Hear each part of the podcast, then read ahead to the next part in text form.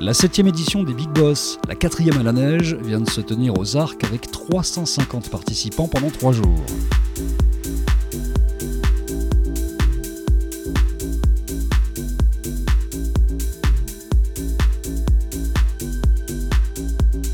Comme d'habitude, l'événement démarre le vendredi avec les speed meetings, près de 3000 cette fois, entre plus de 200 big boss qui sont autant de dirigeants ou de décideurs des grands acteurs du e-commerce en France, et 75 prestataires, les sponsors de l'événement, triés sur le volet par l'organisation. Le, vendredi est super intense, franchement. On a mis 28 rendez-vous euh, à la queue leu et c'était super intense mais vraiment enrichissant. J'ai un algorithme qui construit 2940 rendez-vous sur une après-midi, sur deux fois une heure.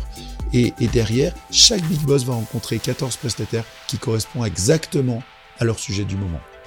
Une fois passé les speed meetings qui créent la mayonnaise des échanges à venir du week-end, c'est la soirée Big Boss Idol, le trophée des meilleures vidéos des prestataires. Et puis pendant les deux jours suivants, un mélange de networking, de loisirs et de fêtes qui a confirmé une fois encore son efficacité et sa recette un poil magique. Quel est donc le secret de la potion Big Boss? Samedi et le dimanche, c'est beaucoup plus détendu et on, peut échanger avec des gens dans un cadre idéalique. Euh, c'est différent que tous les autres salons euh, business euh, traditionnels. Alors c'est vrai que c'est totalement différent les big boss des, salons traditionnels. Euh, on pourrait même dire en fait que les big boss c'est l'uberisation des salons traditionnels parce que le fait de, de, lier fun and business, ça permet d'une part d'échanger avec ses pairs, d'échanger, de, de, rencontrer sans obligatoirement parler tout de suite de business, de créer de, véritables liens. Et après c'est vrai que sur le long terme, on peut faire des affaires ensemble. On est tous à la recherche des mêmes choses, des relations humaines assez simples et naturelles. C'est vrai que du coup les prestataires quand on les compte dans n'importe quel autre cadre, on parle juste boulot. Là, du coup, on va échanger euh, boulot pendant les 5 minutes de speed dating. Mais après, bah, on va euh, déjeuner ensemble, on va faire des activités ensemble, on va parler de mille et un autres sujets. Et du coup, on se crée même euh, des amitiés. donc, ça change totalement les, les rapports.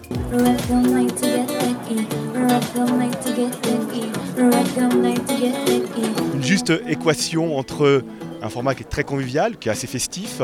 Et ce côté festif, évidemment, il permet aussi de faire un networking de grande qualité, d'échanger beaucoup avec euh, des confrères.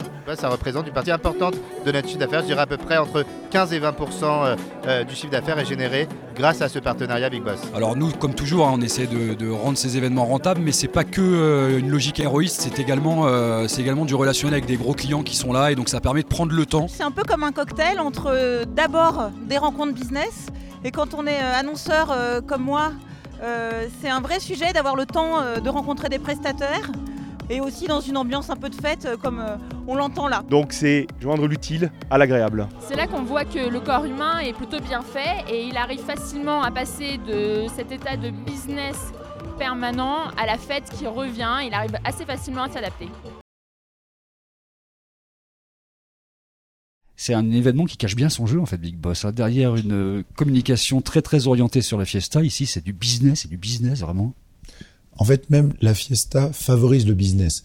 Parce que, en fait, quand on fait la fête avec des gens, on n'est plus un client et un fournisseur, on est deux humains qui se reniflent, qui s'entendent, qui se voient, qui s'observent et qui brisent la glace naturellement. Et donc, bien sûr, c'est pas parce qu'on est copains qu'on va signer du business, mais si il y a une affinité business et qu'en plus on a sympathisé, eh ben on va favoriser le business. Parce que finalement, avoir des bons prestataires pour un big boss, c'est stratégique. C'est une des clés de sa promotion et de la réussite euh, de sa mission. Donc autant travailler avec des gens qui on a confiance et autant travailler avec des gens avec qui on a créé un relationnel. Le format Big Boss va faire en sorte que ces rencontres aient lieu et puis bien sûr tout business va se faire après l'événement. D'ailleurs les Big Boss ont tous l'obligation de bloquer trois demi-journées dans le mois suivant l'événement pour recevoir les prestataires avec lesquels ils ont eu des affinités pendant l'événement.